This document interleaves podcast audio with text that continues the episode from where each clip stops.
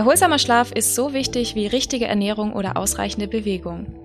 Dabei gibt es einiges zu beachten und vieles, was uns helfen kann, besser zur Ruhe zu kommen. Heute sprechen wir über Tipps für eine gelungene Abendroutine.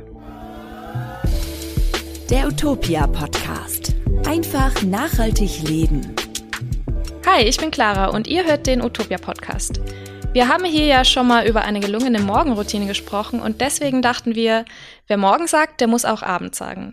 Und deswegen geht es heute genau darum. Wie kommen wir gut durch den Abend und ins Bett? Ich mache das zusammen mit Kathi. Hallo Kathi. Hallo Clara. Na, wie ist es denn bei dir? Ähm, hast du eine Abendroutine? Naja, sagen wir mal so, Wunderpunkt. Ich habe tatsächlich die falschen Gewohnheiten. Oft mache ich abends noch Kraftsport und das sorgt natürlich für ordentlich Adrenalin. Dann nehme ich oft ein üppiges Abendbrot zu mir. Mhm. Und die Bildschirmzeit ist auch nicht ganz ohne am Abend bei mir. Das ist natürlich jetzt nicht jeden Tag so schlimm, aber es sorgt schon dafür, dass ich auch abends mal sehr spät ins Bett gehe mit meinem ganzen Abendprogramm und das ist ja auch nicht so gesund. Also ich gehöre definitiv zur klassischen Eule und ich arbeite aber an einer neuen Routine und deshalb bin ich total froh, dass wir heute darüber sprechen und dass ich vielleicht ein bisschen neuen Input bekomme. Ja, über all die Punkte können wir gleich noch mal genauer sprechen. Bei mir ist es auf jeden Fall so, dass ich eher ein Morgenmensch bin und wer die Podcast-Folge zur Morgenroutine gehört hat, der kann sich vielleicht noch dran erinnern. Also ich habe morgens schon eine Struktur, abends ein bisschen weniger, habe da aber so ein paar Punkte, die ich eigentlich schon jeden Abend beachte. Da können wir dann auch noch mal drauf eingehen. Also zum Beispiel, dass ich nicht zu knapp vorm Schlafengehen esse oder ich nehme mein Handy nie ins Schlafzimmer. Das habe ich mir so angewöhnt. Aber ich würde zum Beispiel gern mehr lesen und ja, ich glaube, ich überarbeite meine Abendroutine nach dieser Folge auch noch mal ein bisschen. Bevor wir mit den Tipps loslegen, noch ein Hinweis von unserem Werbepartner. Das Team des Münchner Startups Flask schafft es, gewöhnliche To-Go-Produkte in innovative, designorientierte Lieblingsbegleiter zu wandeln. Ihre Produkte sind nicht nur hochfunktional, sondern für ihr puristisches Design mehrfach ausgezeichnet. Ein achtsamer Umgang mit der Umwelt ist dabei tief in der Flask-Firmenphilosophie verankert. Mit der Flask-Trinkflasche aus hochwertigem Edelstahl genießt ihr Ingwertee nur noch perfekt temperiert und Saftschorle kühl und spritzig. Denn sie hält all eure Getränke zuverlässig 18 Stunden dampfend heiß oder 24 Stunden lang eiskalt. Dabei ist die Flask-Trinkflasche absolut dicht und zu jeder Jahreszeit eine Bereicherung. Sie eignet sich auch ideal als Geschenk zu Weihnachten. Mit einer individuellen Namensgravur wird es noch persönlicher. Klingt gut? Mit dem Code Utopia10 erhaltet ihr 10% auf alles im Onlineshop von Flask ab einem Mindestbestellwert von 10 Euro. Alle Infos findet ihr in der Infobox. Ja, und am Ende der Folge beantworten wir dann auch noch die Frage der Woche. Und die heißt heute, wie entkommt man der Bedtime-Prokrastination? Also bleibt dran, um eine Antwort darauf zu erfahren. So, dann steigen wir mal ins Thema ein. Also beinahe die Hälfte aller Deutschen klagt in irgendeiner Form darüber, schlecht zu schlafen. Und um genau zu sein, 42 Prozent. Ich finde das schon eine ziemlich hohe Zahl, muss ich sagen. Ähm, und schlecht schlafen zu können, kann ja auch langfristig wirklich zu ernsthaften Problemen führen. Also Gewichtszunahme, man kann anfälliger für Infekte sein, sogar Herzrhythmusstörungen, ein erhöhter Blutdruck oder auch Depressionen habe ich sogar ähm, gefunden. Also das kann alles sein, muss natürlich nicht, aber Schlafen ist wirklich ein Grundbedürfnis von uns Menschen und wir brauchen diesen erholsamen Schlaf, um zu funktionieren, also genau wie Essen und Trinken weil ähm, während wir schlafen, laufen lebenswichtige Prozesse im Körper ab. Und es ist total spannend, weil sich Nervenzellen verknüpfen, ähm, Proteine werden aufgebaut, die Hormone werden ausgeschüttet, das Immunsystem stabilisiert sich ähm, und so weiter. Das Gehirn sortiert Erlebnisse, die speichert sie, verwirft sie. Das merkt man dann ja auch, wenn man träumt. Ja, die Frage ist, warum schlafen eigentlich so viele auch so schlecht? Ne? Also ich glaube, die gute Nachricht ist schon mal, zwei Drittel aller Deutschen gehören zu den ja, sogenannten guten Schläfern. Und der Rest gehört zu der Gruppe, ich würde sagen, der sensiblen Schläfer oder weniger charmant klingt, der gestörten Schläfer. Ich gehöre übrigens definitiv zur letzten Gruppe. und welcher Gruppe man angehört, ist auch ähm, ja genetisch bedingt. Das sagt zumindest Ingo Vize, Leiter des Schlafmedizinischen Zentrums der Charité in Berlin. Und der hat eine Faustregel aufgestellt, ähm, dass Menschen, die behaupten, sich nicht an Träume zu erinnern, zu den guten Schläfern gehören und wer sich jede Nacht an seine Träume erinnert, dann eher zu den sensiblen Schläfern gehört. Interessant. Also ich denke gerade so ein bisschen drüber nach. Ich glaube, ich würde mich so in der Mitte ansiedeln, weil ich erinnere mich schon manchmal an die Träume, aber jetzt auch nicht immer.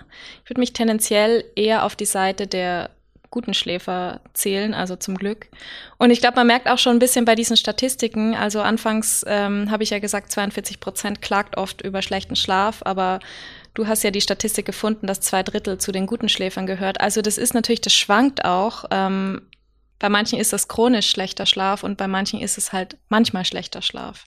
Ja, ich glaube auch die Eigenschaften. Ne? Also sensible Schläfer, sagt man, die schlafen zum Beispiel in fremden Betten schlechter. Das ist sicherlich auch nicht immer so, aber sensible Schläfer, also Personen, die vielleicht auch einen leichten Schlaf haben, die sind natürlich schon mal schneller von ähm, ja, störenden Umgebungsgeräuschen irgendwie auch gestört. Also Schnarchen des Partners oder mhm. der Partnerin oder vielleicht auch irgendwie die falsche Temperatur. Und die sind dann eben auch tendenziell anfälliger für chronische Schlafstörungen. Also nicht jeder, der mal schlecht schläft, hat eine chronische Schlafstörung. Das muss man ganz klar sagen. Wir können das jetzt auch nur sehr subjektiv beurteilen. Also ähm, das sollte man vielleicht einfach noch im Hinterkopf behalten. Aber ein wichtiger Beitrag kann auf jeden Fall eine gute Abendroutine sein. Ja, auf jeden Fall. Und übrigens, es kommt nicht immer nur darauf an, wie lange wir schlafen, weil man hört ja oft, ja, jeder Erwachsene sollte mindestens acht Stunden, maximal neun schlafen. Das kann man nicht so pauschal sagen, weil es kommt schon wirklich auf die eigenen Umstände drauf an. Es ist teilweise auch genetisch bedingt, weil manche kommen mit weniger Schlaf zurecht, andere brauchen mehr Schlaf. Also ich brauche zum Beispiel auf jeden Fall acht Stunden. Und man sagt, dass Albert Einstein zwölf Stunden pro Nacht schlief und Napoleon nur vier, also angeblich. Ob das jetzt wirklich stimmt, bin ja, da bin ich ganz sicher. Ich glaube, da bin ich auch eher dazwischen. Bei mir ist es auch echt sehr tagesformabhängig, wie viel Stunden Schlaf ich brauche. Mhm. Und ähm, ich glaube, was wichtig ist und was man immer verbessern kann, ist die ähm, sensible Schlafsituation.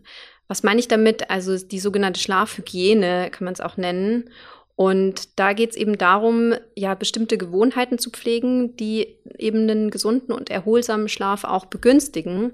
Und ja, Gewohnheiten zu meiden, die dann eher störend sind oder vielleicht das Ganze eben ähm, ja kontraproduktiv zum Schlaf beitragen. Da sagt auch der Schlafmediziner Ingo Fitze, von dem wir vorhin schon gesprochen haben, dass man eben regelmäßige Schlafzeiten einhalten sollte und dass man wirklich vielleicht ein paar Rituale, Einschlafrituale und gezielte Entspannungsübungen auch vor dem Schlafengehen mit einbauen sollen. Das klingt in der Theorie alles schon mal sehr gut. Genau, lass uns mal konkret drauf schauen. Also, du hast gerade schon gesagt, die Regelmäßigkeit. Wir haben jetzt zwölf Tipps mitgebracht und das ist tatsächlich auch schon der erste Tipp. Es geht wirklich darum, den Schlafrhythmus einzuhalten, um besser zu schlafen. Also man sollte eigentlich jeden Abend zur selben Zeit schlafen gehen und jeden Morgen zur selben Zeit aufstehen. Und auch am Wochenende sollte man maximal 30 Minuten von diesen Zeiten abweichen. Und das ist in der Praxis natürlich nicht so einfach. Und es gibt auch dieses Phänomen des Social Jetlags, also dass man am Wochenende Schlaf aufholt, den man unter der Woche nicht bekommen hat. Also ja, man kann das wahrscheinlich sehr schwer hundertprozentig einhalten. Aber es ist wirklich effektiv, diese Regelmäßigkeit reinzubringen, weil unsere innere Uhr dafür sorgt, dass wir ganz von alleine abends müde werden und morgens dann ausgeruht aufwachen. Und ich habe wirklich durch die Zeitumstellung vor ein paar Wochen auch wieder bemerkt, ähm, wie das dann kurz durcheinander gebracht wurde durch diese Verschiebung von einer Stunde, also wie so ein Mini-Jetlag. Also vielleicht gehöre ich ja doch zu den sensiblen Schläfern oder in dieser Phase auf jeden Fall, würde ich sagen. Ja, ich glaube, was total wichtig ist, dass man bei seiner Abendroutine immer berücksichtigt, dass man einfach wirklich schlafen geht, wenn man auch müde ist. Also ich glaube, jeder kennt diesen toten Punkt. Wenn man den überwindet, dann ist es echt schwierig, wieder einzuschlafen. Und mir passiert es manchmal, dass ich dann doch irgendwie mal bei einem Film oder so einschlafe ja. auf dem Sofa dann wache ich auf und dann ähm, mache ich nochmal Action und dann bin ich plötzlich wach. Also davon kann ich auf jeden Fall ein Lied singen, das ganz wichtig ist, dass sobald man merkt, dass man müde wird, dass man sich einfach diesen Schlaf gönnt und ja, einfach wirklich ins Bett auch geht und nicht irgendwo anders auf dem Sofa einschläft. Ja, vielleicht ein bisschen dieser Punkt einfach Intuition, halt versuchen auf den Körper zu hören. Der nächste Tipp ist die Umgebung, denn wenn die Umgebung stimmt, dann stimmt auch meistens der Schlaf. Ja, da haben wir gerade schon drüber gesprochen, ne? ins Bett gehen. das sollte auf jeden Fall ein gemütlicher und schöner Ort für euch sein in der Wohnung. Also macht euch euer Schlafzimmer auch schön, damit ihr dort einfach einen erholsamen Schlaf habt. Und ich habe auch mal gelesen, dass ähm, der Körper durchaus auch das Schlafzimmer mit dem Schlafen äh, assoziiert. Das heißt, ähm, wenn ich mich ins Bett lege, dann kriegt der Körper einfach das Signal, okay, jetzt äh, einschlafen so langsam. Und äh, das könnte dann auch eine Erklärung dafür sein, dass viele Menschen, die im Bett lesen oder nochmal vorm Schlafen gehen, lesen wollen, dann auch öfters mal nur ein paar Seiten schaffen und dann direkt einschlafen. Das geht mir tatsächlich oft so. Mir auch. Und ich hatte ja eben den Punkt, dass ich eigentlich gern mehr lesen würde. Also das ist wahrscheinlich meine Erklärung. könnte sein, ja. Könnte und man sein. sollte ja auch, wenn man Homeoffice macht, schauen, dass man den Schreibtisch nicht unbedingt ins Schlafzimmer stellt, wenn es nicht anders geht, weil man dann sonst auch die Arbeit mit dem Schlafzimmer ein bisschen verknüpft. Das gehört da auch dazu.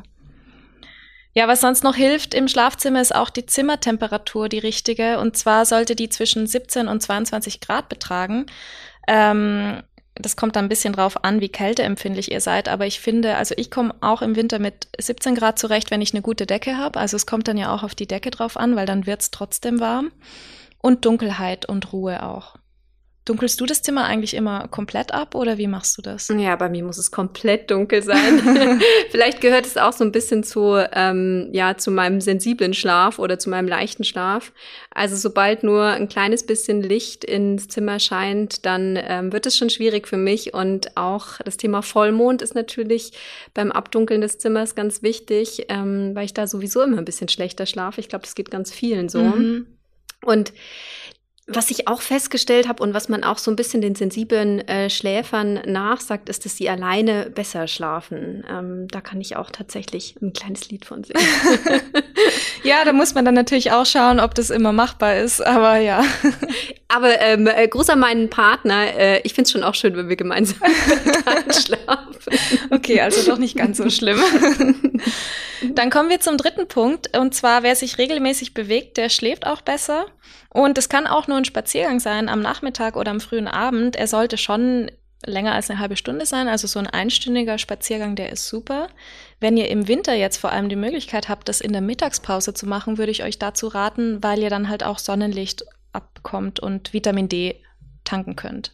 Ja, gemeint ist ja auch wirklich regelmäßiger Sport, ne? Also so ganz kurz vor dem Schlafengehen oder später am Abend noch ein anstrengendes Training zu absolvieren, ist eher kontraproduktiv. Ich mache das tatsächlich auch manchmal. Das aktiviert dann total den Kreislauf, dann äh, kommt ordentlich Adrenalin rein und dann braucht der Körper einfach eine gewisse Zeit, um dann das wieder abzubauen und eben ja in diese Erholungsphase zu kommen. Und das passiert auch ganz oft, wenn man ja sehr stark beanspruchte Sportarten macht, Kickboxen oder diese ganzen High-Intensity-Trainings, die es gibt. Also vielleicht so eine sanfte Yoga-Einheit anstelle dessen kann da auch schon helfen.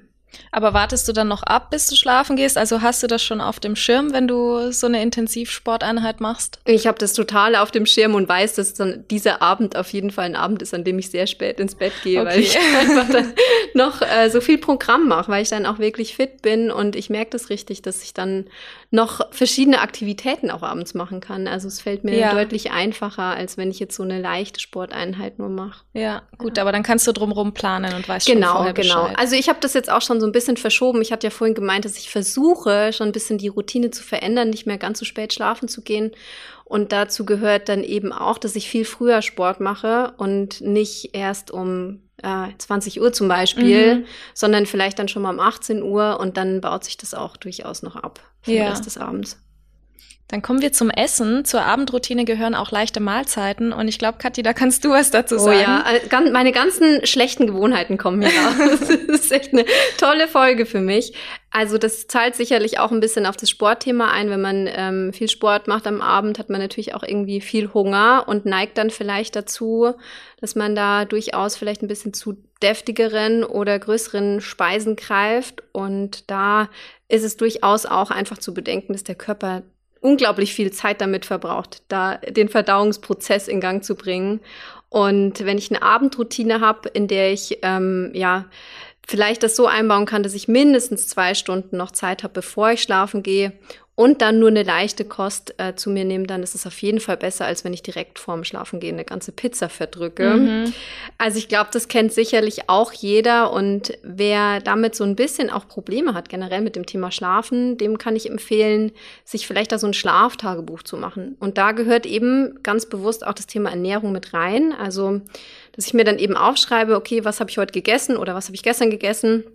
und dann so ein bisschen ableiten kann, ob das für meinen Schlaf eine Auswirkung hatte. Also mhm. ich spüre das sehr deutlich, ähm, wenn ich wirklich schwer verdauliches esse oder auch Salat am Abend, ähm, kann man auch aus Ernährungsperspektive gar nicht empfehlen, weil da einfach keine Zeit mehr bleibt, um das dann zu verdauen tatsächlich. Also es gibt auch ein paar so schlaffördernde ähm, ja, Lebensmittel, die man zu sich ne nehmen kann. Also alles, was einen hohen Melatoningehalt hat, zum Beispiel Cashewnüsse, Walnüsse, sowas, kann man am Abend schon noch sehr gut essen als Snack. Okay, voll der gute Tipp, weil wenn man dann irgendwie abends noch so ein bisschen Hunger hat, dann kann man ja echt gut noch so ein paar Nüsse essen. Das muss ich mir merken. Genau, einfach mal äh, informieren, was äh, hat einen hohen Melatoningehalt. Das lässt sich eigentlich alles ganz gut am Abend essen. Mhm. Ich finde auch, also das mit den zwei Stunden vor dem Schlafengehen nicht essen, das schaffe ich auch nicht immer unbedingt. Deswegen kommt der, der Tipp mit den Nüssen da wirklich wie gerufen. So eine Stunde ist bei mir schon meistens dazwischen. Also das schaffe ich und ich merke auch jetzt, wo es dunkel wird, also im Winter bin ich dann auch früher müde, aber ich habe auch früher Hunger. Also das verschiebt sich dann so ein bisschen zusammen bei mir. Und dann klappt das eigentlich ganz gut. Ja, zur Not kann man auch auf natürliche Schna Schlafmittel zurückgreifen. Da aber nochmal der ausdrückliche Hinweis, dass man sich da gut informieren sollte vorher. Und ähm, mit natürlichem Schlafmittel ähm, meine ich jetzt zum Beispiel Baldrian. Da gibt es äh, deutliche Hinweise darauf, dass die eben, ähm, ja, das Baldrian deutlich ähm, schlaffördernd wirkt. Aber wie gesagt, das sollte man sich gut informieren vorher. Und ähm, im Grunde ist es körperlich unbedenklich, aber ich würde da den Hinweis aussprechen, sich damit zu beschäftigen, weil es trotzdem auch Wechselwirkungen haben kann. Ich habe mal was gehört, dass es in Kombination ähm, mit der Antibabypille zum Beispiel nicht so gut äh, funktioniert. Aber ähm, das ist äh, gefährliches Halbwissen, deswegen da gerne nochmal informieren. Ja, besser einfach ärztlichen Rat einmal einholen. Und also ich habe da jetzt auch keine Erfahrung damit. Hast du das schon mal ausprobiert? Ich habe das tatsächlich noch nicht ausprobiert, weil ich immer versuche, zuerst die Gewohnheiten zu ändern, bei denen ich weiß, dass sie kontraproduktiv sind. Die haben wir so ein bisschen jetzt schon benannt. Und da hat man meistens so viel schon zu tun, bis man zu dem Punkt kommt, dass man alles drumherum quasi die, die Umgebung so geschaffen hat, dass man jetzt in der Situation ist, dass man sagt, okay, man, man ist nicht spät, man ist leicht, man macht nicht zu viel Sport, aber trotzdem eine Bewegung. Ähm, und ich glaube, wenn man sich daran hält ähm, oder das zumindest erstmal ausprobiert, dann hat man schon genug zu tun. Ja, auf jeden Fall. Also apropos, ja, schlechte Gewohnheiten. Zur richtigen Schlafhygiene gehört auch auf Koffein, Alkohol und Nikotin zu verzichten. Es ist ja bekannt, dass Koffein ähm, Schwierigkeiten beim Einschlafen macht. Man trinkt Kaffee ja auch, um wach zu bleiben. Und hier sollte die Abendroutine dann bei den meisten schon am frühen Nachmittag beginnen und zwar da keinen Kaffee mehr zu trinken. Es kann nämlich bis zu fünf Stunden dauern, bis nur die Hälfte des Koffeins abgebaut ist. Also das ist echt lange. Und ich trinke sehr selten Kaffee und wenn, dann merke ich das sofort, wenn es nach dem Mittagessen war und dann habe ich wirklich krasse Probleme einzuschlafen. Also dann weiß ich, die Nacht, die wird nicht gut. Ja, es gibt auch noch so ein paar Abendgetränke, die problematisch sein können. Also da gibt es ja immer mal so ganz gerne auch ein alkoholisches Getränk, was man vielleicht zu sich nimmt, sei es jetzt irgendwie ein Glas Wein oder ein Bier. Und davon wird man tatsächlich auch, ja, ich würde sagen, ganz gut müde. Und mhm. es lässt einem auch manchmal schneller einschlafen, je nachdem, wie viel man konsumiert hat. Aber für einen besseren Schlaf führt es, oder zu einem besseren Schlaf führt es meistens nicht. Also gerade regelmäßiger Alkoholkonsum verursacht auf Dauer echt richtige Schlafstörungen. Und ähm, ähnlich ist es auch ähm, mit Nikotin, also mit der schlechten Wirkung von Nikotin am Abend. Die hält nämlich sogar wach und äh, scheinbar auch noch nach Stunden ähm, der letzten Zigarette ist dann der Schlafrhythmus ähm, ja beeinträchtigt. Und auch langfristig gesehen, jeder dritte Raucher oder Raucherin schläft tatsächlich regelmäßig schlecht. Und ähm, mal unabhängig davon, dass Rauchen eh nicht gesund ist, ist es vielleicht auch äh, ein Grund, äh, damit aufzuhören. Aber nachts ist wohl ähm, der Nikotinspiegel, der sinkt wohl relativ. Ja, es sind natürlich auch ja. Gewohnheiten, die man gar nicht so einfach ändern kann, ja, aber das ist nochmal ein Grund mehr, das zu, anzugehen. Klar, aber vorm Baldrian würde ich dann auf das Nikotin vielleicht Gute Reihenfolge. Und wer jetzt irgendwie noch einen sanfteren Einstieg braucht, ähm, es gibt auch viele Meditationsübungen oder Atem- und Entspannungsübungen, die lassen sich ja sehr leicht einfach mal umsetzen. Man braucht da aber auch die Regelmäßigkeit, damit es wirklich nützt. Ähm, wissenschaftliche Studien zeigen das aber sehr klar, weil langsames und kontrolliertes Atmen kann den Herzschlag schnell senken und den Blutdruck auch. Und das beruhigt am Ende den ganzen Körper. Und die Meditation hat auch einen ganz ähnlichen Effekt wie diese Atemübungen. Ja, da gibt es ganz viele Meditations-Apps ja auch mittlerweile, die eben solche Entspannungs- und Atemübungen anbieten. Man kann es auch einfach mal bei Ecosia eingeben und da vielleicht mal was raussuchen, was einem bei der Abendroutine hilft. Ich glaube, es ist super individuell kann man gar nicht so verallgemeinern. Ja, es gibt auch unterschiedliche Arten. Also es gibt oft so geführte Bodyscans. Das ist dann, man geht durch die verschiedenen Teile des Körpers einmal in Gedanken durch und entspannt. Also man fängt irgendwie bei den Füßen an und wandert dann hoch oder umgekehrt. Und da hat man dann eine Audiobegleitung dazu. Und ich habe, seit ich die Meditations-Podcast-Folge ähm, gemacht habe, habe ich angefangen, einmal pro Woche eine längere Meditation zu machen, abends. Und da wird während der Meditation nichts erklärt. Das ist direkt vor dem Einschlafen und ich bin auch wirklich gleich weg. Also es sind 20 Minuten Meditation und ich bin danach tiefenentspannt. Und ich versuche das jetzt wirklich jede Woche beizubehalten. Okay, das nehme ich jetzt direkt als Tipp mit. Das überzeugt mich. also ich mache das auch zusammen in der Gruppe, in einem Zoom-Call und das ist halt das Commitment, was ich auch brauche, um zu sagen, okay, hm. jede Woche zu diesem Termin mache ich das auch, sonst ist es schwieriger. Aber während der Meditation selber wird nichts gesagt. Es ist immer Fall. alles das Thema der Routine, ne? Ja. Alles funktioniert nur, wenn man sich irgendwie ähm, in die DNA vom Tag mit integriert, weil sonst ist ja. es immer nur so punktuell und dann funktioniert es meistens nicht. Ja, ich habe es auch wirklich im Kalender eingetragen. Also wenn man das nämlich sich dann einträgt, dann hat man halt auch diesen, ja. dieses Commitment mit dabei. Das ist auf jeden Fall ein super Tipp. Was ich tatsächlich immer noch mache, ist, dass ich Musik auch zum Einschlafen höre. Mhm. Da solltet ihr natürlich schon auch schauen, dass ihr ja eher ruhigere, sanftere Musik wählt, vielleicht die eben besser zu so einem Tagesausklang passt. Und ähm, was ich auch empfehlen kann, ist, wenn man das jetzt wirklich noch mit einer App übers Handy macht, dass man da eben einfach die Schlaf, äh, den Schlaftimer mit einstellt, so dass dann nicht die Musik die ganze Nacht überläuft. Also das ist sicherlich dann auch eher kontraproduktiv. Ja, der ungarische Psychologe Laszlo Hamad fand im Übrigen auch heraus, dass ähm, ja Musik, entspannte Musik wirklich zu einem besseren Schlaf führt. Der hat nämlich bei 30 von 35 Probandinnen festgestellt, dass ähm, nach drei Wochen schon ja dieses Gefühl von einem besseren Schlaf einsetzte. Und neben Musik gibt's auch Einschlaf-Podcasts. Das habe ich auch schon mal probiert. Das ist dann so ein bisschen wie, wenn jemand einem eine Geschichte vorliest, zum Beispiel mit einer sehr sanften Stimme. Das kann auch sehr beruhigend und äh, sehr einschlaffördernd wirken.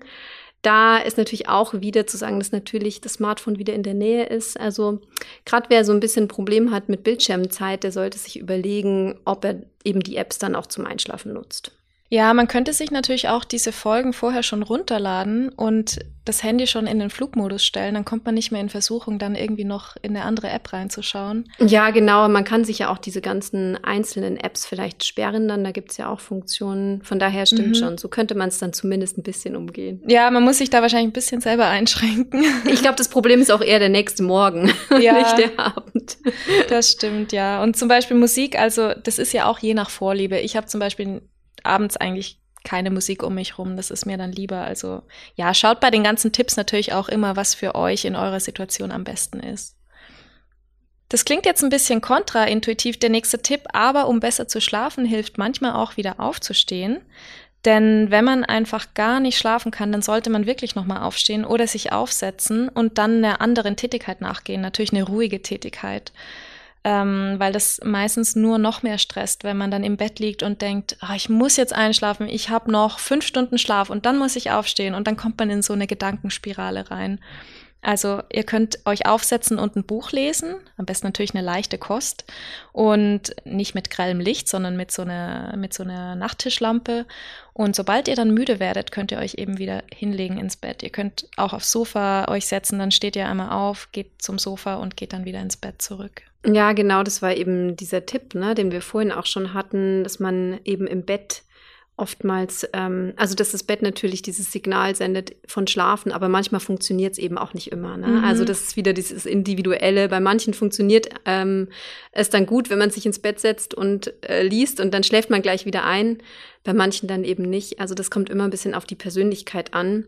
Also was, glaube ich, für uns alle auf jeden Fall zutrifft, ist, in der Abendroutine auf Handy und Laptop zu verzichten. Also natürlich nicht kategorisch, aber so zwei Stunden vor dem Schlafengehen sollte man das Handy und den Laptop wirklich zur Seite legen, weil die blauen Wellenlängen des Lichtes aus Leuchtdioden mit den ja, Laptops und Handys ja die Helligkeit erzeugen, die machen uns mich wirklich wach. Also da sollte man schon aufpassen.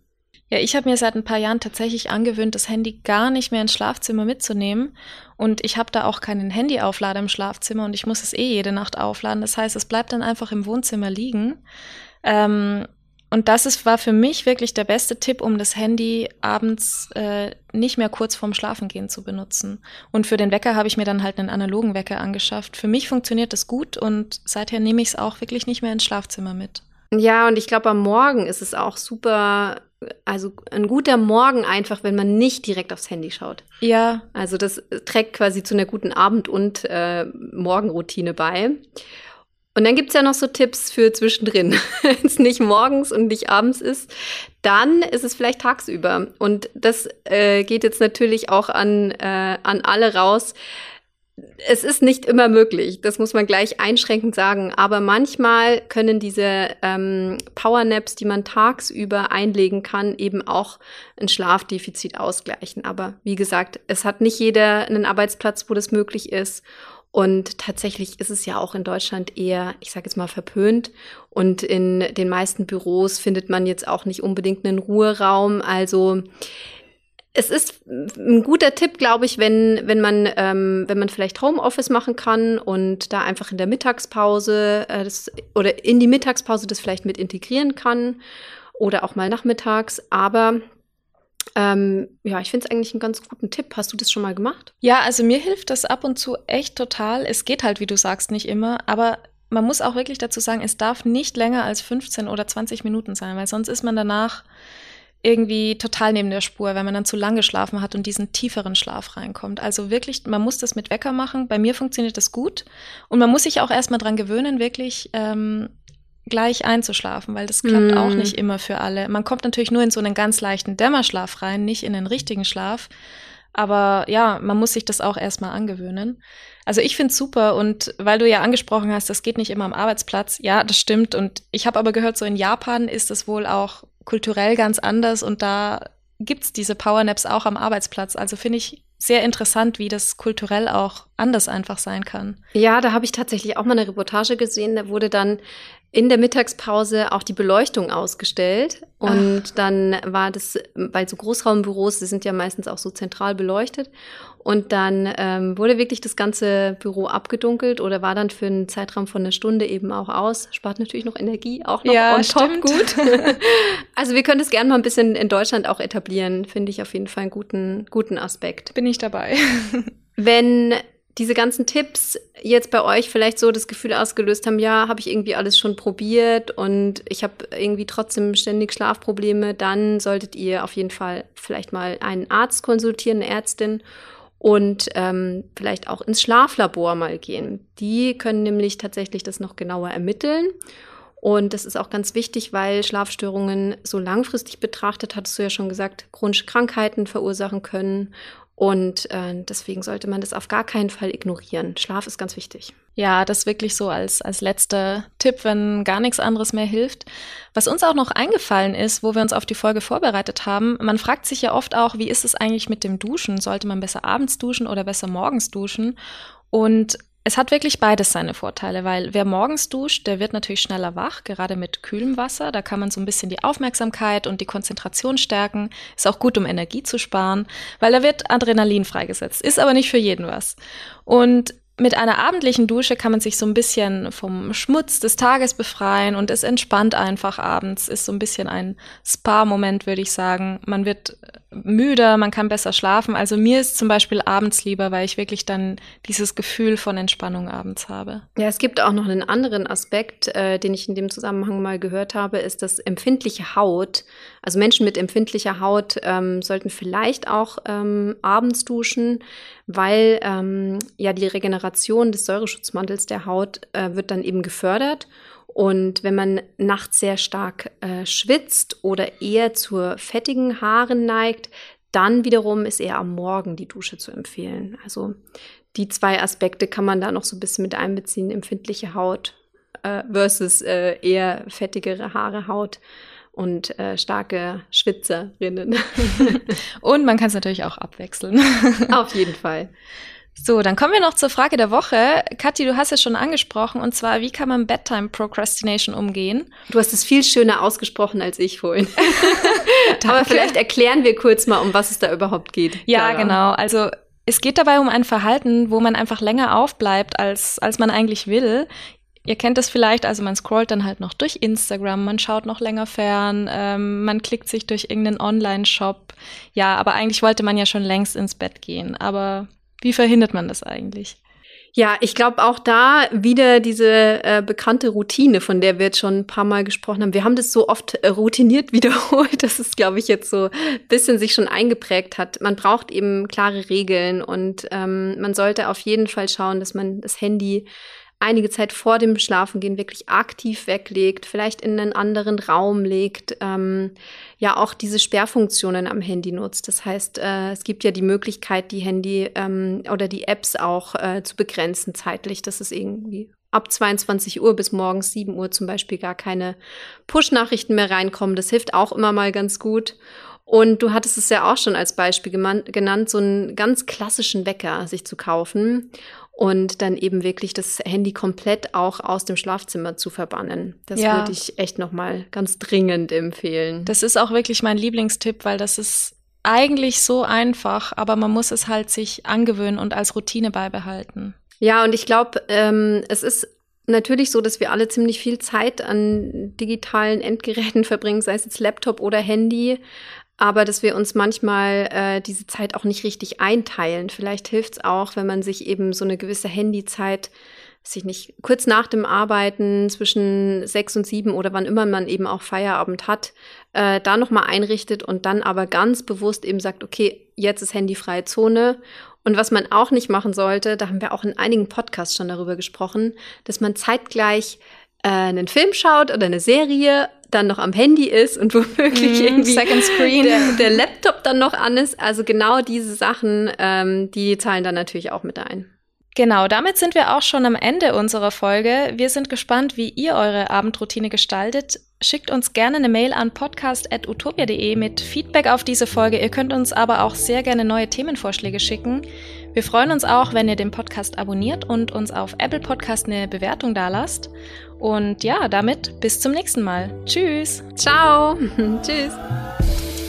Der Utopia Podcast. Einfach nachhaltig leben.